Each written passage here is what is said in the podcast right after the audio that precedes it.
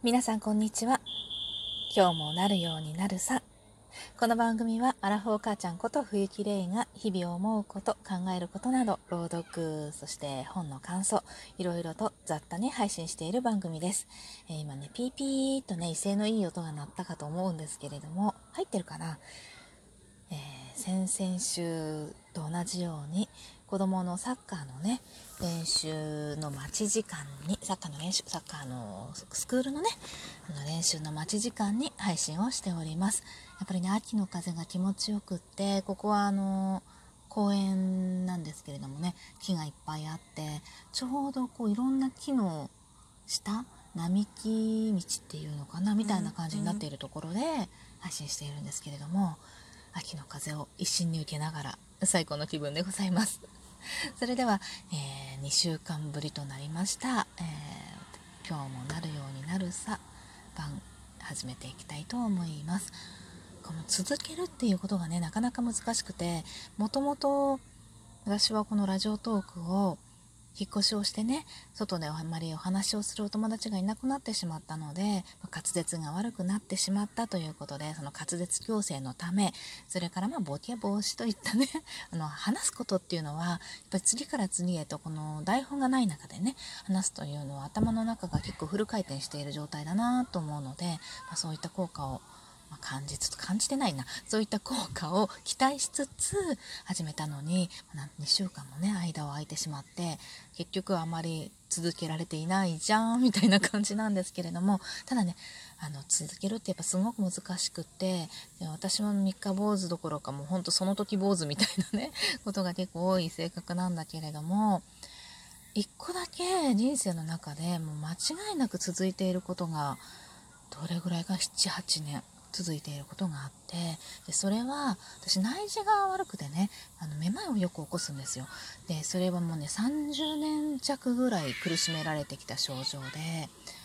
あのなんとかここから脱却したいというかなんとかこの症状を抑えたいっていうね本当に大事な時に限って目が回っちゃうんですよ、まあ、疲れたりするのが原因だったりストレスが原因だったりすることもあると思うんでね。仕方がないんだけれども普段もクラクラして気持ち悪いっていうのがあって、まあ、日本でね唯一やっているね港赤十字病院って言ったのは横浜の方にある病院でめまいのリハビリをやっていてそこを見つけて、まあ、78年前から通い出すようになってそのリハビリをねやるようになったんです朝晩の、まルーティンとして日常的にやんなきゃいけないことなんですけれどもこれがまたなかなかね続けるっていうことがやっぱり難しいので本当に苦労したんだけれどもこれ続いてるんですよね78年。で症状はね確かにあの軽くなってきたとは思うんです。ででもねやっぱり自分でこのめ前のねリハビリが効いているなと実感するのはやっぱり初めて12年経ってからなんですよ。でその効果を感じられない中で続けるっていうことがなぜ成功したかっていうとこれもひとえに恐怖なんですよね。で目が回るものすごい恐怖を感じるんです。回ったことがある人は多分わかるかと思うんですけれどももう本当にね命の危機を感じるような、まあ、死なないんですけどね私の場合は内耳が原因なのでそんなことでは。でもものすごい高速回転でね長時間回り続けるっていうのはすごい恐怖でそれをなんかなくすっていうかそれがまたやってきたらすごい怖い。でもうあらゆる、30年近くね患ってるってこともあらゆる手段を講じてていろんな対策を取ってきたっていうのもずっと治ってこなかったものなのでもうわらをもすがる思いなんですよねなのでもう。目の前になんか掴まれる棒があればもうなんか得体の知れない紐だろうが何だろうが掴んでたいぐらいの気持ちでやってきた。でも後ろにはそのめまいの渦が迫っているといういわゆる排水の陣のような状況でこのリハビリをね繰り返してきたわけなんですよ。なのでリハビリにしろ何にしろ続けるっていうことの最大の秘訣はやっぱり恐怖 なのかなと思って、まあ、排水の陣をね意図的に作れということだな。もうこれに限るなと。習慣化するにはこれに限るなと。もうこのラジオ投稿を取るのに排水の陣を作るのはなかなか厳しい難しいものが あるなと思って、まあ、なかなかね、あの自分の意思でねやり続けることしかできないんですけれども、まあ、楽しみの一つとしてやっているのでまあいいかなと。2週間経っても戻ってくれるっていった感じですね。はい。ではね長くなってしまいましたがね本題のいつものように今週のお題トークに入りたいと思います。今週のお題トーク私の好きな匂いだったと思うんですけれども好きな匂いもいっぱいあるんですね。いい匂い結構好きなんで、まあ、香水をベタベタつけるのは好きじゃないけれどもちょっとあのハンカチとかティッシュとかに染み込ませてね、あの衣装ケースとかに入れておいたりとかねお気に入りの香水なんかもねそういうのは結構好きなんですけれども小さい頃なんか匂い玉が大好きだったりとかね香りは結構好きだなと思うんですけれどもそんなにいい匂いがね私の好きな匂いってとっさに浮かんだものじゃなくって私の好きな匂いとしてあっと思ったのはだ、ね、ぬか漬けの匂いなんですよ。ぬか漬けというかあのぬか床の匂い。あれはねあの、まあ、嫌いな人はすこぶる臭いのかもしれないんですけれども私はすごい好きででぬか床はねおばあちゃんを思い出すんですよね。やっぱり亡くなったおばあちゃんがずっとぬか漬けを作っていてでずっとね長いことねバケツでやってたんですけどそのぬか床を開けてね夜になるとおばあちゃんがこう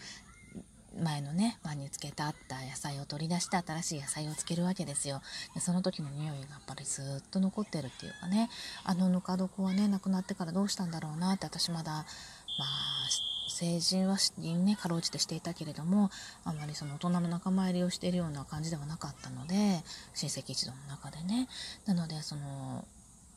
ぬか床とかねそういう身辺整理をねうんうしてたのかちょっと知らなくってあのぬか床欲しかったなと結婚して自分が料理をするようになってから思うようになりましたね。なのでね自分でぬか床を作ってみようと思っても10年くらい前からねぬか床もっと前かなからぬか床をいろいろ作ってるんですけれどもなかなかあの大好きな匂いに近づかない。でもまあぬかの匂いは大好きなので自分で使ったぬか床の匂いもまあまあそこそこ好きなんですけれどもそれがねやっぱり結構うまくいかなくって最初の頃はぬか床ってねいろんなものを入れると美味しいとか卵の殻をね入れろとかもう本当に究極のところに魚の煮汁とか味噌汁のね残りの汁とかを少し入れるとあの美味しくなるなんていう話も聞いてねいろいろ試してみたんです。魚の煮汁はね確かに美味しくなった。すごく美味しくなったんですけれどもやっぱりね腐りやすいかなってちょっと思ったりは。だから常温で置いておくとね夏なんかはね発酵が進みすぎてたりっていうのもあるけれどもその前にやっぱりカビが生えてきたりなんとなくあこれダメだなっていうような匂いに変わってきたりすることが多くって魚の本当に煮汁を入れると本当早いんですよ美味しくなるのが。でもやっぱりあまり向かない余計なものはやっぱり入れるのは良くないのかなと基本的なもので、まあ、塩とね。本当にねあのうまくいくと塩と、ぬかとね若干鷹の爪とかそんなものでいけるんですよね。色を明板とか入れてねあのナスの紫をきれいにするとかもそういうのもあるんですけれどもでも基本的にはぬかと塩でいけるんですよねあとは野菜のヘタなどなんかをねこうつけ続けて好みの味まで持って発酵をね進めていくっていうねである程度発酵が進んでいい具合になったら冷蔵庫に入れてしまうのはやっぱり今はね夏が暑すぎるのでっぱいいのかなと。混ぜる時が非常に冷たいのが何なんですけどこう混ぜる時にやっぱ冷蔵庫に入れているとすごく冷たくてもう夏でも手が凍えるんですよ。それが少しなんかなと思ったりはするんですけれども最近はね美味しいぬか床がちょっとできつつあるかなと。何回も失敗して一回ねあのー、もう56年前に自分の中でね私の人生史上最高のぬか床をができたんですよでそれですごく美味しく食べてたんですけれどもちょっとぬかをねお裾分けまあ、しよう、まあ、してほしいっていう風になってあそうだねと思って少しずつこうぬかをねこう分けてたんですけどその時にやっぱりちょっと急ぎすぎたのかちょっと失敗して味が変わってしまってそれからねあの美味しい味がなかなか出てこないんですよね。まあ、お米のぬかのねもともとそのぬかを取っているお米も変えてはいないんですけどやっぱり混ぜる時のね手の具合とかそういうものでいろいろ変わってくるのかなと思いつつね。あの香りがまた借りたいなって思いながら日々ねぬか床をせっせと 混ぜています。きゅうりのヘタとか人参のヘタとかうんナスのヘタなんかも